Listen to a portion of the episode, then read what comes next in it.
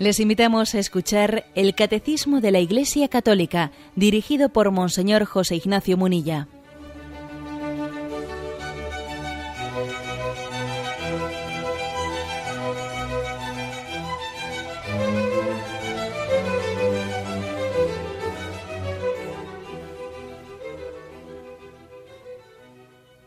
Cordial saludo a todos los oyentes de Radio María.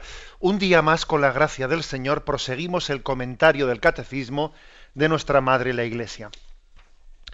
Y estamos ya en la parte final del apartado que tiene como título Concebido por obra y gracia del Espíritu Santo, nació, de Santa María Virgen. Es la explicación de esa parte del credo. Quisiéramos todavía dedicarle pues dos programas más a, esta, a este apartado último de esta parte del credo que tiene como título La maternidad virginal de María en el designio de Dios. ¿eh? Son seis puntos que los dividiremos en dos días ¿eh? y tienen este título, La maternidad virginal de María en el designio de Dios. Dice el punto 502. La mirada de la fe, unida al conjunto de la revelación, puede descubrir las razones misteriosas por las que Dios en su designio salvífico, quiso que su hijo naciera de una virgen. Estas razones se refieren tanto a la persona y a la misión redentora de Cristo, como a la aceptación por María de esta misión para con los hombres. ¿Qué es lo que afirma este punto 502? Lo que afirma es una cosa muy interesante, que además es aplicable no solo a esta cuestión de la virginidad de María, sino a otros muchos aspectos de la comprensión de nuestra fe católica, que es la siguiente, es decir, hay cosas que nosotros las sabemos pues por revelación. Por ejemplo, que Cristo nos salvó por su muerte redentora en la cruz. Ahora, luego em, empezamos nosotros a decir, bueno, ¿y por qué? ¿Por qué Dios nos salvó ¿Por qué quiso Dios llevar a, cabo la, salvación a través de la cruz, de una muerte tan cruel? No podía haberlo hecho de una manera menos cruenta, etcétera. Y uno dice, claro, Dios es, Dios es todopoderoso y Dios podría haber hecho de otra forma las cosas. ¿eh? Dios podía haber hecho que mm, Jesucristo, su Hijo, hubiese nacido pues de una mujer sin que fuese virgen? Pues sí, Dios podía haberlo hecho. Dios es todopoderoso. Podía haber elegido otro camino. Entonces, ¿por qué eligió el camino de que naciese a través de una concepción virginal y de una mujer virgen? ¿Por qué eligió que la salvación fuese a través de la cruz y no de otra manera menos cruel o menos cruenta, menos sangrienta? Bueno, a esto es a lo que se refiere este punto 502 del catecismo. Es decir, que hay cosas que no nos han sido explícitamente reveladas, los porqués, los porqués. Nos ha sido revelado que es así, que fue así. ¿eh? Pero los porqués que no nos han sido revelados, pues uno, desde la mirada de la fe, en sintonía con el conjunto de la revelación, o sea, con el conjunto de la Sagrada Escritura, cuando uno tiene un poco, digamos, un sensus, ¿eh? tiene un sentido de, de conocer la Escritura en su conjunto, puede con la gracia ¿eh? del Señor, pues humildemente, por supuesto, ¿no? Humildemente, ir dando algunas respuestas a este tipo de preguntas. ¿eh? Hay pues como un sentido de fe que nos aproxima al misterio y dice, parece lógico, parecía conveniente, parecía conveniente que, pues que que el Hijo de Dios naciese de una mujer virgen, pues por esto y por esto. Parecía conveniente que la redención tuviese lugar de esta forma, por esto y por esto. Es decir, son argumentos de conveniencia teológica. Alguno puede decir, bueno, pero eso es, eso son hipótesis, porque claro, eh, no sabemos por qué. Eh, lo que sabemos es que Dios nació quiso, enviar a su hijo naciendo de una mujer virgen, lo que sabemos es que murió en la cruz y así nos salvó, y hacer hipótesis de por qué eligió esto y no lo otro, eso es un poco pues jugar a la ciencia ficción. Bueno, sí y no. ¿eh? Sí y no. Porque lo cierto es que, como dice este punto 502, existe como una, un argumento de congruencia, de congruencia, porque la Sagrada Escritura eh, tiene nos da el estilo de Dios. Uno cuando ve la Sagrada Escritura en su conjunto, ve el estilo de Dios. y, el estilo de Dios es muy, pues como no podía ser menos, es muy congruente. Es muy congruente. O sea, es un estilo humilde, el estilo, el estilo humilde de abrazar la verdad, de seguir por el, por el camino de la cruz. hay un estilo muy humilde, muy, muy congruente en la forma de hacer las cosas. Bueno, y esto se llama los santos padres de la Iglesia, de los cuales veis que hablamos tanto, ¿no?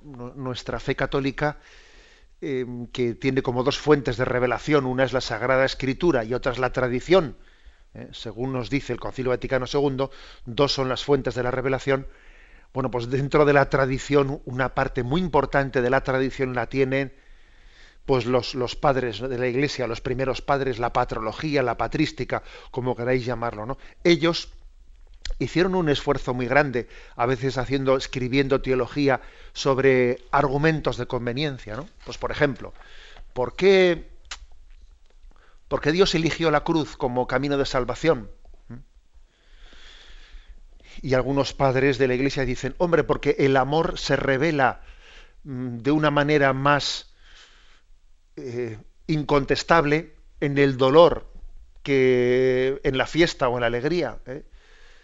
Sí, porque mira, cuando alguien te trae pues un ramo de flores y o te regala una caja de champán o yo qué sé qué, ¿no? Pues mira, pues claro que es una manifestación de amor, pero Vamos a ver, ¿eh? vamos a ver si después esta persona me lo prueba, no vaya a ser que me haya regalado esta botella de champán, porque en el fondo quiere quedarse conmigo y, o sea, es decir, claro que no únicamente el sufrimiento es, una prueba de amor. Hay otras formas de manifestar el amor que no tienen por qué ser el sufrimiento, pero la forma más inequívoca de manifestarnos el, el amor es el sufrir por nosotros el, el hecho de que él eligiese la cruz como camino de salvación para nosotros, ¿por qué eligió eso y no un camino más, más sencillo? Quizás lo hizo, ¿eh? probablemente lo hizo, para que no pudiésemos dudar de su amor. Nadie tiene amor más grande que el que da la vida por sus amigos. ¿Eh? Lo dijo Jesús, ¿no? No, no que decir, nadie tiene amor más grande que el que le regala muchas cosas a sus amigos. No, no dice eso. Dice que el que da la vida por, no dice que el que es muy generoso y le regala muchas cosas, no, no. El que da la vida. Es decir, que un argumento de conveniencia, por ejemplo, es este. Otro argumento de conveniencia es el decir, dicen los santos padres, eh, estoy poniendo un ejemplo, ¿eh? un ejemplo de cómo mm, existe una forma de, de reflexionar sobre razones de conveniencia de por qué Dios ha hecho las cosas como las ha hecho. ¿eh? Y algunos padres de la Iglesia dicen, bueno, pues Dios nos ha redimido a través de la cruz para que caigamos en cuenta de la gravedad de nuestro pecado. ¿Eh? Porque si no, nosotros tendríamos a pensar, bueno, pecadillos, ¿no? Pelillos a la mar. ¿eh? si no, mis pecados no son tan importantes. Dice, oye, ¿cómo que mis pecados no son tan importantes? No hemos sido rescatados a precio con plata y oro. ¿eh? Hemos sido rescatados con la sangre preciosa de Cristo. Luego parece que eso del pecado era una cosa bastante más seria y dramática de lo que nosotros nos suponemos. Cristo murió por, no, por nosotros, para llevarnos a Dios. Luego, vamos a ver, ¿no? O sea, es decir, que hay argumentos de conveniencia eh, que se van un poco planteando desde el sentido, ¿no? Desde el sentido... Mm, en conjunto de la Sagrada Escritura. O, por ejemplo, otro argumento de conveniencia que dicen los padres, la cruz de Cristo nos enseña cuál es el camino para todos nosotros, ¿no? O sea, tenemos que desconfiar de los caminos facilones que se nos suelen ofrecer en una sociedad burguesa, ¿no? De que, bueno, em, siempre lo fácil, lo fácil, ¿no? Jesús nos, nos enseña a elegir el camino estrecho. ¿eh? Los caminos que excluyen siempre el sacrificio, que no pasan por la cruz, que son sacrificios, perdón, caminos siempre de, de gloria, de triunfalismo, Jesús nos enseña a desconfiar de ellos y abrazar la cruz. ¿Eh? Luego, si Él eligió el camino de la cruz es porque también nos estaba a nosotros ¿eh? enseñando cuál es el camino. El camino no puede ser siempre, no puede ser el de lo fácil, lo cómodo, no. Bien, esta forma eh, de, reflexión es una forma que no es mera ciencia ficción. Claro, podría ser ciencia ficción si uno hiciese este tipo de reflexiones pues sin el debido, ¿eh? sin la debida conjunción con el, con el conjunto de la revelación. Pero cuando se hace en unión con la tradición de la Iglesia y en esa reflexión global de la revelación, eh, son, claro que son reflexiones muy, muy iluminadoras, muy iluminadoras. Entonces, por eso también dice aquí, introduce aquí el, el, que también la Iglesia se ha hecho la pregunta, ¿y por qué Dios eligió una madre virgen para nacer a través de ella? ¿Eh? ¿Por qué la eligió? Por cierto que, no sé si os he contado la, eh, la anécdota de que estando, estando hace ya bastantes meses en una, en una exposición del Santísimo Sacramento que hicimos con niños, etcétera, se me acerca una madre se me acerca una madre con un niño y me dice, mire, es que tengo, el, tengo al niño en, esta edad de hacer preguntas. Y a veces el niño me hace preguntas que yo no sé responderle. ¿eh? Y a ver si quiere hacerle una pregunta. Ah, vale, vale, pues que pregunte y tal. Y va el niño y me dice, señor obispo, me dice, ¿por qué la Virgen María no se quedó en el pan de la Eucaristía como Jesús? Y la verdad es que a mí me dejó eh, la pregunta del niño helado, ¿no? Y yo dije, ¿qué cosas de niños? Pues sí que es verdad que este niño está en edad de hacer preguntas rebuscadas, ¿no? Porque no se me había ocurrido a mí nunca eso de por qué la Virgen María no se quedó en el pan de la Eucaristía. Y bueno, pues la verdad es que lo único que se me ocurrió a mí responderle a aquel pequeño teólogo es que, bueno, que hay cosas que nosotros no sabemos, que, Dios tiene razones que nosotros no entendemos, ¿no? etcétera, etcétera, ¿no? Pero luego recuerdo que la ocurrencia de ese niño, pues a mí me llevó a, no sé, en mi interior, en los ratos de oración, a, hacer esa pregunta, ¿no? hacer esa pregunta, Señor, tú te has quedado en la, en la Eucaristía y tu madre, bueno, no voy a decir ya por qué no se quedó la Eucaristía como tú, sino tu madre qué tipo de presencia tiene aquí, ¿no? Y reflexionando en ello, pues yo, vamos, llegué a, la conclusión de decir, bueno, son inseparables, eh, son inseparables. Es importante tener en cuenta que, aunque María no está presente en la Eucaristía de forma sustancial, con su cuerpo y con su sangre, como lo está su Hijo, sin embargo está espiritualmente presente. Donde está Él, está ella. De la misma forma que donde está ella está él. O sea, Jesús y María son inseparables. Pero con un matiz importante. A María le gusta estar en la sombra. Es lo que hizo durante toda su vida en la tierra.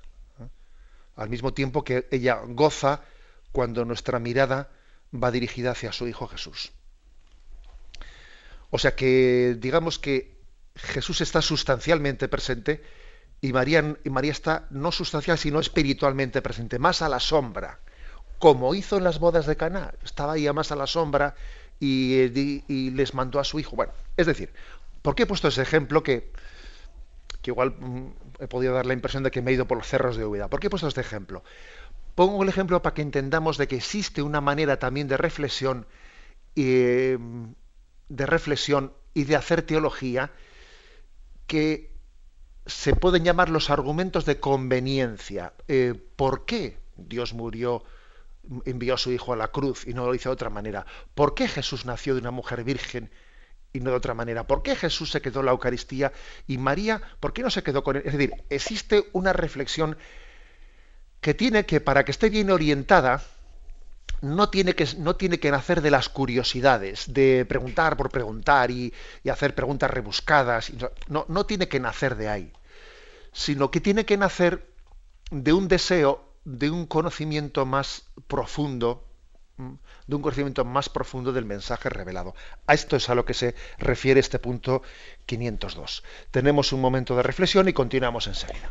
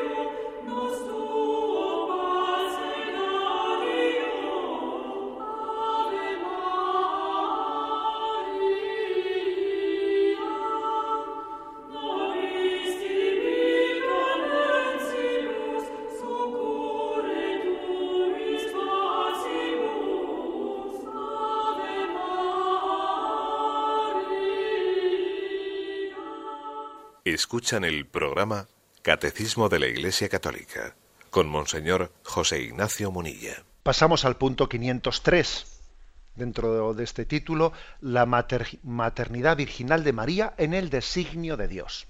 Dice, la virginidad de María manifiesta la iniciativa absoluta de Dios en la encarnación. Jesús no tiene como padre más que a Dios.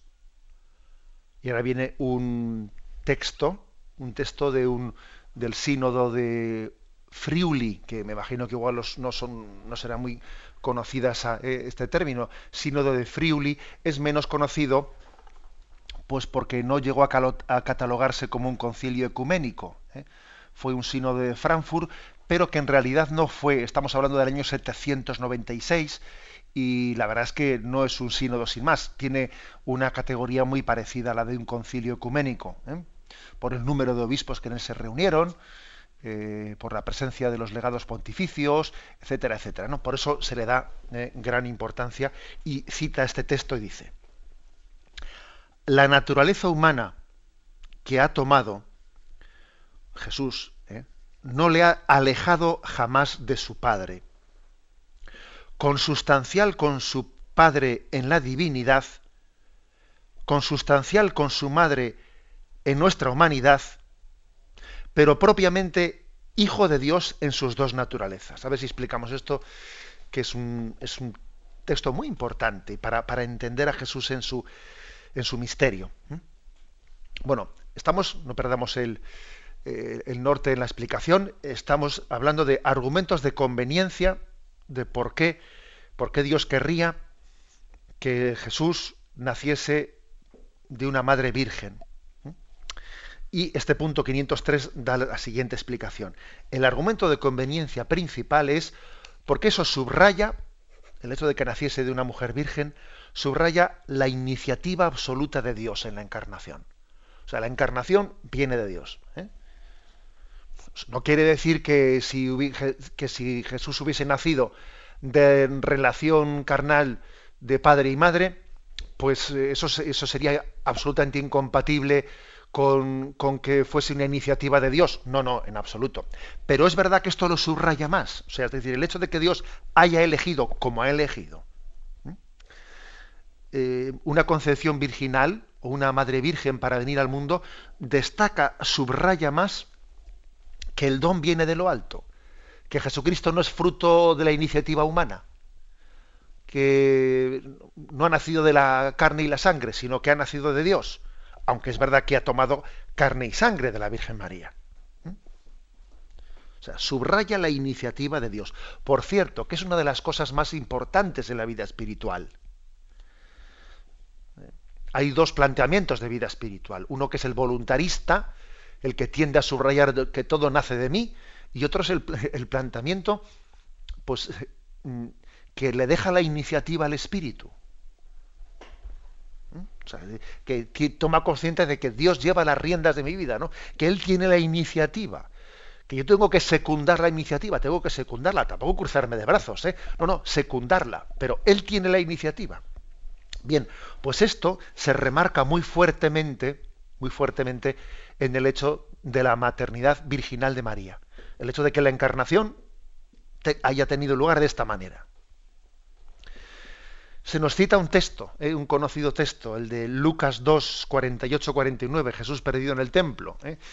Allí se, pronunciaron unas palabras que son, son muy significativas. Cuando finalmente, después de haber estado angustiados buscándole, eh, José y María le encuentran, quedaron sorprendidos de verle allí al niño en el templo hablando delante de los doctores, ¿no? Y entonces se adelanta María y le dice, hijo, ¿por qué nos has hecho esto? Mira, tu padre y yo, angustiados, te andábamos buscando. Él les dijo, ¿y por qué me buscabais? ¿No sabíais que yo debía de estar en la casa de mi padre? Madre mía, esa respuesta de Jesús está, está educando el corazón de su madre. Le está recordando a su madre, eh, bueno, tú has dicho tu padre y yo. Y él no, lo, no, reniega de eso, pero dice, no sabíais que yo tenía que estar en la casa de mi padre y mi padre con mayúsculas, es decir, que mi padre, mi padre directo, es Dios Padre, no es José. José es mi padre adoptivo, o, como queramos decirlo. ¿eh?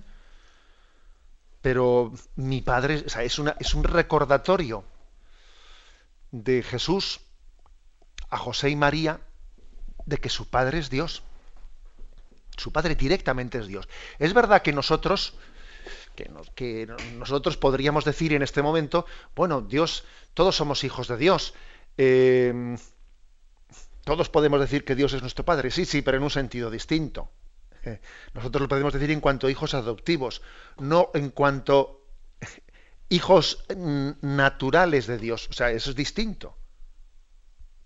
Hay un sentido de, filiación divina en el que el hijo es único. El padre envía a su hijo al mundo, o sea, estamos hablando de un hijo, no de, toda la humanidad, no, no, o sea, es decir, hay un, un, concepto de filiación divina que es el hijo único.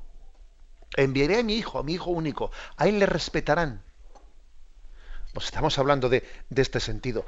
Y Jesús le recuerda en este episodio de, Jesús perdido en el templo, le recuerda a José María de que, de que José y a María de que su padre único, su padre en este sentido exclusivo, no es José, es Dios Padre.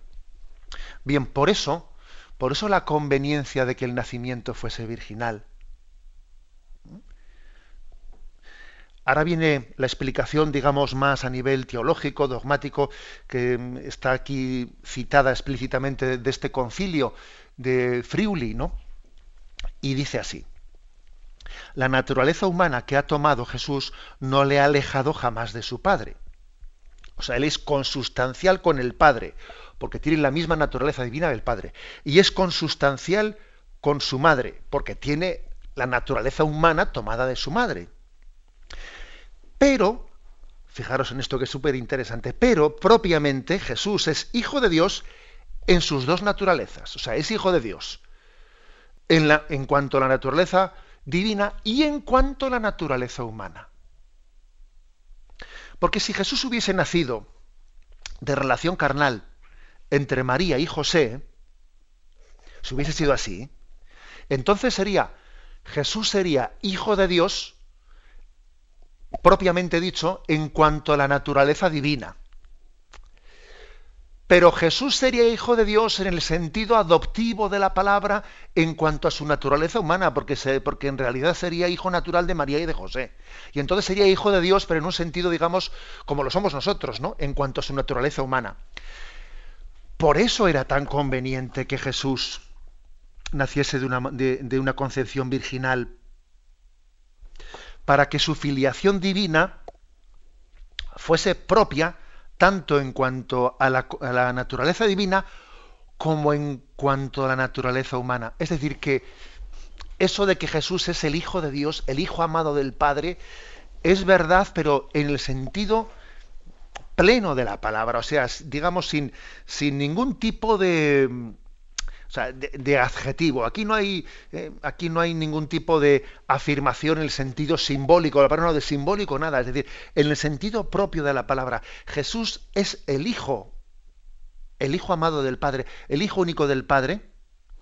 Pero además no únicamente en cuanto a su naturaleza divina, porque es el verbo, etcétera, no, no, sino en cuanto también a su naturaleza humana, que participa ¿eh? también de esa misma filiación en el sentido natural de la palabra. Pues porque encima Dios ha querido que la manera de llevar adelante su encarnación haya sido sin concurso de varón, concibiéndolo por la gracia, obra y gracia del Espíritu Santo en las entrañas de María, para recalcar, para recalcar el que Jesús no tiene dos padres, dos padres. Vamos a ver, ¿nosotros tenemos dos padres? Sí, nosotros tenemos dos padres. Tenemos el Padre de la tierra y tenemos el Padre del cielo. ¿Mm? Tenemos dos padres. ¿Jesús tiene, tenía dos padres como nosotros tenemos? No. Jesús, porque es que, porque José no es padre de Jesús como, como lo es como lo es nuestro Padre de la Tierra. No lo es. ¿eh? Ahora, eso no quiere decir, con esto no quiere decir que, que Jesús no tuviese pues una relación filial con José, porque José de alguna manera, en el designio de Dios Padre, pues ha querido ser como la sombra de Dios Padre en la tierra. Ha querido ser un poco la, digamos, la concreción de esa providencia con la que Dios Padre cuidó de Jesús. ¿eh? O sea, no estoy yo diciendo que Jesús, no tuviese y no cumpliese de una manera excelente sus deberes de relación para con José. Bueno, eso por supuestísimo, ¿no? Pero estamos hablando de la conciencia más íntima de Jesús. Y en la conciencia más íntima de Jesús, cuando él reza a su Padre, en, no hay dos padres, como en nuestro caso. El Padre del cielo, el Padre de la tierra, no. Hay un único Padre. Y eso en, ese texto de, del niño perdido del templo queda muy claro. ¿eh? Cuando le dicen, tu padre, tu padre y yo te andábamos buscando. Y Jesús responde, ¿cómo? ¿No sabíais que tenía que estar yo en la casa de mi padre? Y, y está recordando a la Sagrada Familia. Y fijaros cuál es la los versículos que siguen ¿no? a esa frase misteriosa de Jesús, pues no le riñeron, no le dijeron, oye, ¿cómo que tu padre? No, oye, ¿qué pasa? ¿Que estás despreciando? No, nada, no lo dijeron. Dice, mm, bajaron con él y María meditaba todas estas cosas en su corazón. Pues porque obviamente Jesús les había hecho un recordatorio, les había hecho un recordatorio de ese misterio de filiación divina que él vive, que José y María lo conocían, pero que aunque José y María lo conocían, pues oye, va pasando el tiempo y quieras tú que no, los padres siempre pues tienden a, amar, aman tanto que a veces es muy fácil que uno ame poseyendo o tienda a poseer cuando ama. ¿eh? Y no digamos nada cuando unos padres viven la angustia de que un hijo se les ha perdido. ¿eh? Y entonces, ¿dónde está mi hijo? ¿Dónde está mi, mi? Y claro, pues es muy normal ¿no? que, mezclemos ese punto de, de, amor posesivo en la angustia de buscar a un hijo perdido. ¿eh? Bueno, pues lo que viene a decir este punto 503 es esto, es decir, un argumento de conveniencia, pero muy importante, ¿eh? de conveniencia de por qué Dios eligió la concepción virginal de Jesucristo es este, para, para remarcar que Dios siempre tiene la iniciativa, que Dios viene de lo alto y no viene de nosotros, ¿no? La, salvación viene de arriba abajo, no de abajo arriba, de arriba abajo. ¿eh? Nosotros tenemos que responderla, pero la iniciativa viene de Dios. Y al mismo tiempo, este argumento de conveniencia cristológica. Es decir, que Jesús es hijo de Dios, propiamente hablando, en cuanto a su naturaleza divina, y Jesús es hijo de Dios también propiamente hablando en cuanto a su naturaleza humana, porque fue concebido por obra y gracia del Espíritu Santo. ¿eh? De lo contrario, fijaros que en Jesús habría como dos filiaciones. Dos filiaciones. ¿eh? Y no, no las hay. No, no, las hay. Es decir, tiene su filiación, su filiación. Es verdad que tiene la filiación de María, eso es verdad. ¿Eh? Eso es verdad, pero bueno, estamos hablando de dos filiaciones paternas. Tiene una filiación paterna y otra, y otra materna. Por eso decimos que María, que María es madre de Dios. Bien, tenemos un momento de reflexión y continuaremos enseguida.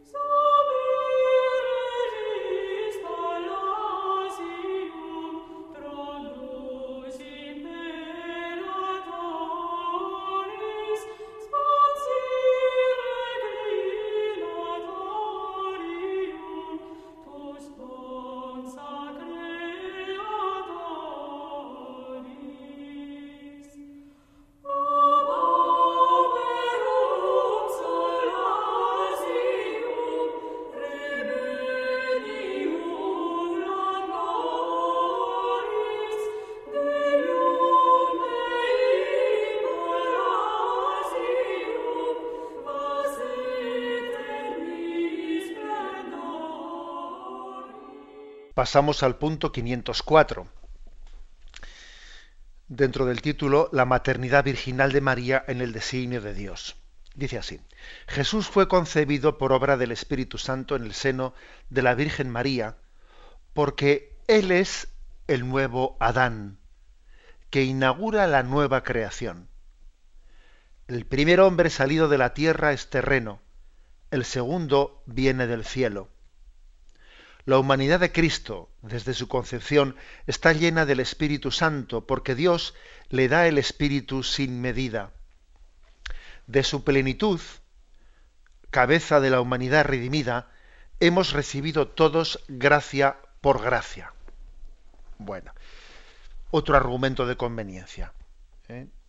que está un poco ligado a la imagen del primer Adán y el segundo Adán. El segundo Adán es Cristo, ¿no? La primera Eva y la segunda Eva, que es María. Para explicarlo se nos refiere el texto de Primera Corintios, capítulo 15, versículos del 45 al 47, dice, en efecto, así es como dice la Escritura, fue hecho el primer hombre, Adán, alma viviente. El último Adán, espíritu que da vida. Mas no es lo espiritual lo, lo, que primero aparece, sino lo natural. Luego viene lo espiritual. El primer hombre salido de la tierra es terreno. El segundo viene del cielo. Bueno. Mm, vamos a ver si, si entendemos un poco cuál es el argumento de conveniencia que da este punto que 504. ¿Por qué convenía eh, que el Espíritu Santo, eh, mejor dicho, que la, concepción de Jesucristo fuese por obra del Espíritu Santo en el seno de la Virgen María? Bueno, pues el argumento es porque estamos hablando de una nueva creación. De una nueva creación. La primera creación, pues fue la de Adán y Eva. Pero aquella creación eh, pues salió, nació herida. Eh, al poco tiempo de nacer tuvo una herida que era una herida mortal si no fuese redimida. La herida del pecado, una herida eh, como algunas veces les he dicho a los oyentes, ¿no? No, no pensemos únicamente en Adán y Eva, qué malos que fueron. No, no, que todos nosotros hemos sido corresponsables. Y nosotros con nuestros pecados personales no hemos hecho sino poner la firma también, poner nuestro sello en el pecado de Adán y Eva. Luego no nos remitamos únicamente. O sea, es un pecado que después ha tenido eco en todos nosotros, ¿no? No solo como causa, también como complicidad. Vamos. ¿eh? Bien, entonces digamos que esa fue la primera creación. Y la primera creación nació, eh, bueno, pues herida, herida de muerte. Y por lo tanto hacía falta una nueva creación. O sea, es decir, no era, esto no es únicamente voy a poner un parche. No, un parche no, aquí hay que cambiar de rueda. Eh, esto es como decir, no, mira, no, mm, eh, que el problema es muy grave. Que no estamos aquí eh, para hacer un remiendo y tira para no, no, remiendo no. Aquí hace falta un traje nuevo. Aquí hace falta un traje nuevo. A esto se refiere lo que los santos padres decían como la nueva creación. Mm, hay que nacer de nuevo. Tenemos que volver a nacer de nuevo. La manera de, de superar el pecado es volver a nacer de nuevo. No estamos para parches. Que la herida del hombre es demasiado seria bueno, pues este nacer de nuevo está como remarcado, significado, eh, visualizado en la concepción virginal de Jesucristo. ¿Por porque viene de lo alto, porque no viene de los hombres, porque viene de Dios. ¿eh? Porque lo remarca de una manera muy potente, que estamos hablando de una nueva creación. Lo antiguo ha pasado, lo nuevo comienza en Jesucristo.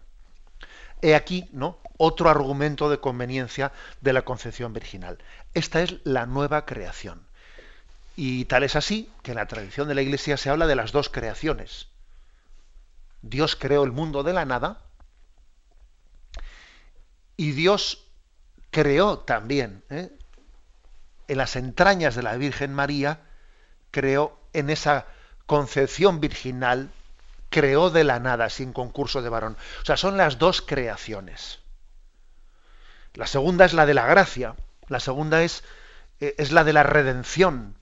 ¿Mm? La primera es la de la creación y la segunda es la redención. Hay dos facetas, ¿no? La natural y la sobrenatural. La segunda, la sobrenatural, no anula la naturaleza, pero la eleva. La eleva infinitamente.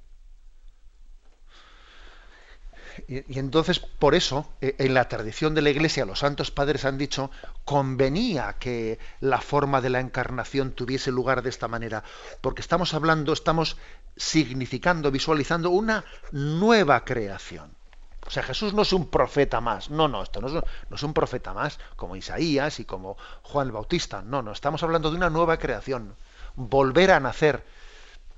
Dios vuelve a crear el mundo en Jesucristo. Ya sé que es una expresión esta que he utilizado así un poco, ¿eh? pero bueno, digámosla y entendámosla bien. Dios vuelve a crear, hacer de nuevo a la creación en Jesucristo. Vuelve a crearnos. ¿eh? Eso está significado, está subrayado ¿no? en la concepción virginal de una manera muy fuerte. ¿eh? Para subrayar esto todavía más, en este punto 504, se nos refiere al famoso himno del primer capítulo de, Colosenses, ¿eh? Cristo cabeza del universo. Es Colosenses 1, eh, pues a partir del versículo 15, ¿no? especialmente se nos, aquí se nos refiere el punto de el Colosenses 1.18, pero voy a leer el himno, dice, Él es imagen de Dios invisible, primogénito de toda criatura porque en él fueron creadas todas las cosas, celestes y terrestres, visibles e invisibles, tronos y dominaciones, principados y potestades. Todo fue creado por él y para él. Él es anterior a todo y todo se mantiene en él. Escuchad esto. Él es también la cabeza del cuerpo de la iglesia. Él es el principio el primogénito de entre los muertos, y así es el primero en todo, porque en él quiso Dios que residiera toda la plenitud, y por él y para él quiso reconciliar todas las cosas, las del cielo y las de la tierra, haciendo la paz por la sangre de su cruz.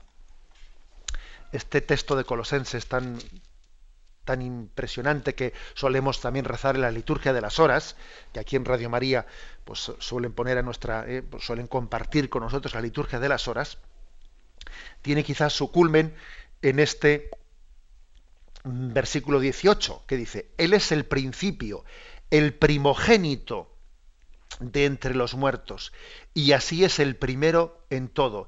Él es la cabeza del cuerpo, es decir, eso ha quedado remarcado de una manera, de una manera muy, principal en la concepción virginal.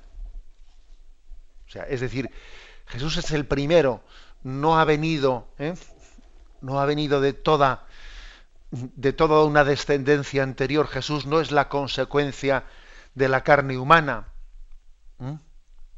sino que Él va a encabezar una una nueva genealogía nacida del Espíritu. ¿Mm? Nacida del Espíritu. Fijaros, por ejemplo, cómo esto tiene consecuencias muy, muy serias y muy importantes. ¿no? En el Antiguo Testamento, la casta sacerdotal, la casta de Leví, la tribu de Leví, pues era según la carne y la sangre. Entonces, para, para que uno fuese sacerdote, tenía que ser de la tribu de Leví uno no podía ser sacerdote si era de otra tribu, porque en el fondo el sacerdocio venía por la descendencia carnal. Sin embargo, con Jesucristo no es así. Jesucristo es sacerdote, por supuesto que es sacerdote, pero sacerdote según el Nuevo Testamento. O sea, no según, no según la carne que, que Jesús no es de la tribu de Leví, no, es de la tribu de David y sin embargo es el verdadero sacerdote. Es decir, porque estamos hablando estamos hablando de que no, hereda por la carne y la sangre, sino que recibe directamente de, de, Dios su don. Y esto está especialmente subrayado en su concepción virginal. Por eso se dice que Melquisedec, aquel sacerdote del Antiguo Testamento que bendijo a Abraham, era un sacerdote que estaba como prefigurando a Jesucristo, porque se dice que nadie sabía el origen, era un origen desconocido el de Melquisedec, nadie sabía hijo de, eh, de, quién era, y sin embargo era sacerdote. ¿Cómo podía aquel sin ser de la tribu sacerdotal ser sacerdote? Así es Jesucristo. ¿eh? Aquel, aquel sacerdote misterioso no hacía sino prefigurar la llegada de Jesucristo, que, cuya filiación es misteriosa, viene de lo alto, viene del Padre que no, que no es por herencia. ¿eh? y, así es el sacerdocio, ¿no? El sacerdocio actual, pues, pues esto no es como una monarquía en la que los hijos de los reyes son los príncipes, y, es decir, y se va transmitiendo la monarquía por una herencia carnal, ¿no? Bueno, pues así no son los dones de Dios. Los dones de Dios son por una herencia espiritual gratuita que cuando Dios le elige, le elige a, cualquiera para ser sacerdote, puede ser el más pequeño, el más paría de la tierra, puede ser quien sea, y Dios pone sus ojos en él y le elige a él para ser su sacerdote y su ministro. Y no tiene que ser hijo de... es decir, la herencia, los dones de Dios no van por la herencia de la carne. Bueno, esto está especialmente significado en la concepción virginal de Jesucristo es una nueva creación, es, eh, es, el don de Dios es venido de lo alto. Como veis, estamos hablando de argumentos de conveniencia, ¿eh? que nos llevan un poco a entender pues cuáles son los designios de Dios ¿eh? y por qué Él ha querido llevar ¿no? pues, su encarnación de la forma en la que la ha llevado. Bien, hemos explicado los tres primeros puntos, 502 a 504. Nos faltan otros tres más que si Dios quiere pues abordaremos mañana. Damos paso a la intervención de los oyentes. Podéis llamar para formular vuestras preguntas al teléfono 917 107 700 917 107 700.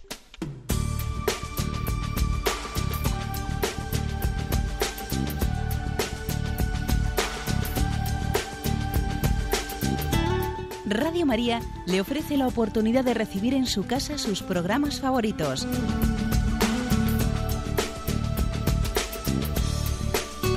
Ahora lo puede hacer a través de nuestra página web www.radiomaria.es o bien llamándonos al 902 500 518. 902 500 518. Pídanos el programa que más le interesa en cualquiera de sus emisiones, especificando el día y la hora que lo ha escuchado. Solo nos tiene que decir si lo quiere en CD de audio o CD o DVD en MP3. Haga su solicitud en el 902 500 518 y en www.radiomaria.es. Radio María, más cerca de usted.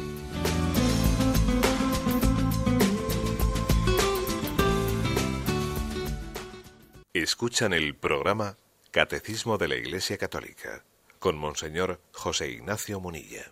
Sí, buenos días, ¿con quién hablamos? Hola, buenos días. Vamos a ver, yo soy anónima. Adelante, muy bien. Vamos, es que está escuchando ahora y me viene la, vamos, la pregunta que ha hecho esa niña y a su madre. Sí. Entonces, yo como escucho eh, todos los días a usted, pues le voy a decir que digo, pues me voy a, voy a llamar. Yo diría, eh, escucha, por lo que he oído, por lo que he aprendido, claro. Cuando ha dicho la niña que por qué no es el con el pan con eso en la creustía. Sí. ¿Eh?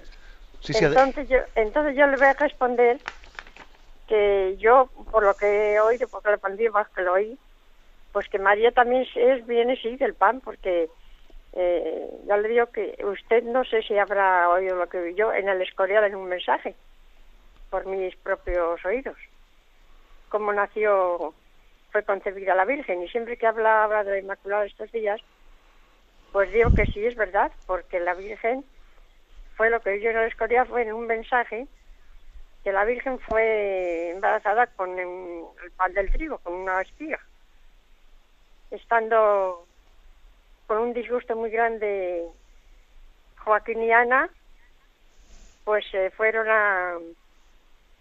Se ángel y no tenían hijos ellos, claro. Se apareció un ángel y dijo, mira, pues encontrarse les dijo, mira, vete a, a Jerusalén, al Arco Dorado, y allí te encontrarás con Ana. Y otro ángel le, le, apareció a Ana, le dijo, vete al Arco Dorado que hay en Jerusalén, que te encontrarás con Joaquín. Y al encontrarse los dos allí en el arco, pues claro, se saludaron, el discurso que tenían se saludaron. Y al abrazarse vieron los dos una espiga, que esa espiga se degranó en ese momento y entró los, grandes, los granos de la espiga dorados en el vientre de Ana. Eso lo digo yo pues porque lo oí en el escorial de, de acuerdo. mis oídos. Entonces en ese momento quedó embarazada eh, Ana. De acuerdo, le digo una palabrita. Mire, va, a permitir que, que, igual le corrija. ¿eh? Le corrija porque nuestro método, nuestro método de explicación del catecismo de la Iglesia Católica no puede ser el apoyarnos en revelaciones particulares.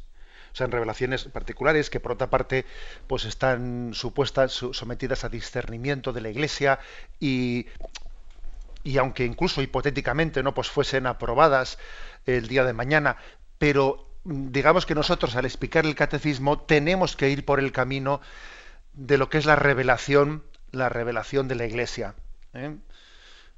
Que en ese sentido, pues como usted ve el catecismo de la Iglesia Católica, pues no recurre a argumentos de tal visión particular, no, porque porque eso nos podía conducir a, un pequeño eh, pues caos en el que en el que donde ponemos la frontera entre las eh, revelaciones auténticas o no auténticas o sea estas están aprobadas por la iglesia estas no estas están en camino de o sea en esto es importante que cuidemos el método teológico eh, el método de la catequético pues por ejemplo, a ver, sería prudente pues que en una catequesis eh, eh, pues a los niños les mezclemos con, eh, con, o a los niños o a los adultos, les mezclemos pues junto con lo que es revelación de la Iglesia, una supuesta revelación de una vidente y tal. No, no, no es prudente que lo mezclemos.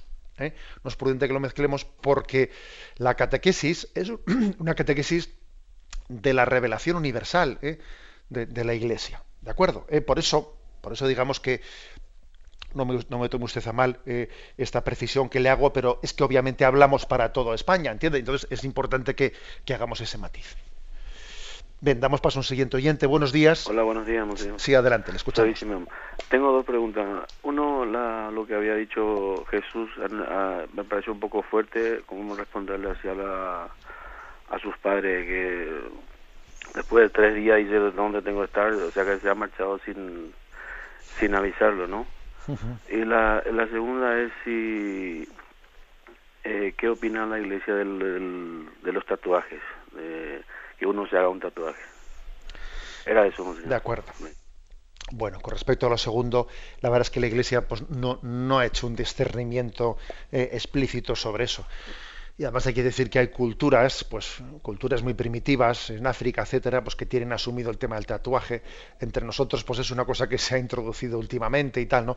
Pero bueno, como es lógico, pues la Iglesia no, no ha entrado en un discernimiento como ese. Y con respecto a lo primero, eh, bueno, pues claro que es, verdad, o sea, las palabras de, de Jesús a María y José son un poco fuertes, como ha dicho usted. Porque me buscabais. Hombre, ¿cómo que porque te buscábamos? ¿Cómo no te vamos a estar buscando? Si te, habíamos, si te habías perdido, si nosotros no sabíamos dónde estabas. ¿eh? ¿Cómo que cómo te buscábamos? O sea, claro que las palabras de Jesús, eh, en el fondo, son palabras proféticas. Son palabras proféticas que están eh, revelando, revelando quién es Él y también están preparando el corazón de María y de José para lo que les viene que a María y a José les viene algo muy grande y muy gordo, que es prepararse para que su hijo eh, sea el salvador del mundo, ¿no? Y tienen que desprenderse de él y tienen que... A mí una de las cosas que, más me, me maravilla de la maternidad de María es que ella no fuese posesiva, es que ella fuese generosa. Ella nunca frenó a su hijo en la entrega en la cruz. Lo típico ¿eh? de una madre es agarrar a su hijo, no sé, que su hijo no sufra, que su hijo no tal, ¿eh? intentar evitarle el... No, pero María tiene una maternidad de la que sufre con su hijo, pero al mismo tiempo no frena desde su carne y su sangre, no le frena a su hijo en la entrega a la que el padre le lleva. Y eso también es posible porque ha habido una educación mutua. María ha educado a Jesús, pero también Jesús ha educado a María y a José. Por eso esa especie de intercambio de palabras que nos suenan fuertes forman parte de una palabra profética de Jesús que está educando los corazones de María y de José para que ellos también participen de la obra de la salvación, de la obra de la entrega de Cristo para la salvación del mundo. Damos paso a un siguiente oyente. Buenos días. Hola, buenos días. Buenos días, sí. Adelante. me llamo Ignacio y le llamo un señor, le llamo desde Andalucía. Mi pregunta es la siguiente. Un sacerdote me dijo una vez que solo teníamos un padre, el del cielo. Pero parece que usted habla de dos padres. ¿Me podría aclarar este punto? Bien. Muchas gracias. De acuerdo. Bueno, eh, no es contradictorio. Eh, no es contradictorio. Eh, la clave está en, bueno, qué, pues qué precisión le demos a las palabras con las que estamos hablando. De hecho, el Evangelio dice, porque uno solo es vuestro Padre, el del cielo. No llaméis a nadie Padre en la tierra, hay un evangelio que dice eso. Y no llaméis a nadie padre en la tierra, porque uno solo es vuestro Padre del cielo. Bueno, es una manera de hablar. ¿eh? O sea, ¿a qué se refiere esto? Se refiere a que nuestro Padre de la tierra, en el fondo, es un sacramento, es un signo de la paternidad definitiva de Dios en el cielo. ¿Eh? O sea, es decir, no tenemos que que entenderlo no como mm, dos paternidades en el sentido mm, como si fuesen dos líneas para dos líneas paralelas. No, no, el origen es el mismo. Dios Padre nos ha dado a nuestro Padre de la tierra.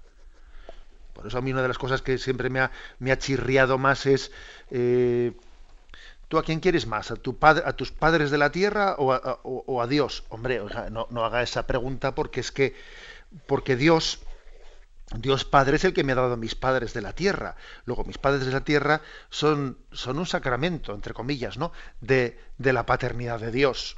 Y la paternidad de Dios se expresa a través de la paternidad de los padres de la tierra. ¿Mm? ¿De acuerdo? O sea, es un signo de lo otro. Bien, pues, igual que también el matrimonio, el matrimonio, el esposo y la esposa son un signo de la esponsalidad de Dios. Pero Jesucristo, él que era célibe, quiso tener una esponsalidad no a través de una mujer, sino directamente. Pero es que Jesucristo, concebido virginalmente, quiso que su paternidad no fuese como la nuestra, con un eh, sacramento que, es, que, nos significa Dios, sino que tuviese directamente a Dios como Padre y no indirectamente como le tenemos, bueno, no, no, no he dicho bien eso indirectamente, nosotros también tenemos a Dios como Padre directamente, pero, pero, Dios ha querido que su paternidad sea expresada por esa mediación de la paternidad de, nuestros padres naturales, que es la que Jesucristo no tuvo, porque fue concebido por obra y gracia del Espíritu Santo. En resumen, que no hay contradicción ¿eh? en decir que tenemos dos padres, el Padre de la tierra y el Padre del cielo, o decir que tenemos un único Padre, el del cielo, siempre y cuando entendamos que el Padre de la tierra es un, ¿eh? es un don, un regalo del Padre del cielo. Damos paso brevemente a una última llamada. Buenos días. Mm, buenos días. Sí, brevemente, por favor. Mm, gracias, monseñor, por todo lo que aporta a la Iglesia. Perdón. Mm, yo tengo cierta inquietud de esta, este dicho que hay, que no estoy de acuerdo con él, pero vamos, tendrá su motivo. De que primero es la, ¿cómo se dice? La devoción, la obligación antes que la devoción. Entonces, yo no estoy de acuerdo con eso, ¿no? Yo sé que a cada cosa hay que darle su sitio y su lugar, ¿no? Pero no estoy muy de acuerdo porque mm, si a, Dios lo tenemos, la escala de valores, Dios tiene que estar por encima de todo lo demás. No quiere decir con esto que vamos a ver, al César lo que es de César y a Dios lo que es de Dios. Pero yo, en mi, en mi entender, pienso que Dios tiene una prioridad grande y la escala de valores tiene que estar por encima de todos los bichos y de todas las cosas que haya. No quiero decir con esto que yo abandone alguna obligación no obligación, sino alguna cosa que de pronto yo tengo cuatro hijos, que me venga cualquier cosa y yo sí lo deje, no lo dejo por gusto, sino por una cosa así, pero es que ya creo yo que está eso como un poco viciado de, ante, ¿eh? ante la... Perdóneme que le corte que tenemos el tiempo cumplido. Bien, pues mire, pues tiene, tiene usted razón. Pues es, el, vamos, el refrán, primero es la obligación y, luego la devoción puede ser bien entendido o puede ser mal entendido. ¿eh? La obligación quiere decir que tenemos deberes de Estado que son, que son prioritarios, que si yo tengo que preparar a, mis, a mis hijos la comida, etcétera, no puedo en este momento dejarlo. primero es la obligación. Pero es que la devoción y el amor a Dios sobre todas las cosas no es una devoción, o sea, es que es lo fundamental de nuestra vida, o sea, no únicamente es la obligación, sino que es lo fundamental, es, es la columna vertebral de nuestra vida. Luego, no podemos calificar los deberes religiosos como de mera devocioncilla, pues no. ¿eh? La bendición de Dios Todopoderoso, Padre, Hijo y Espíritu Santo, descienda sobre vosotros. Alabado sea Jesucristo.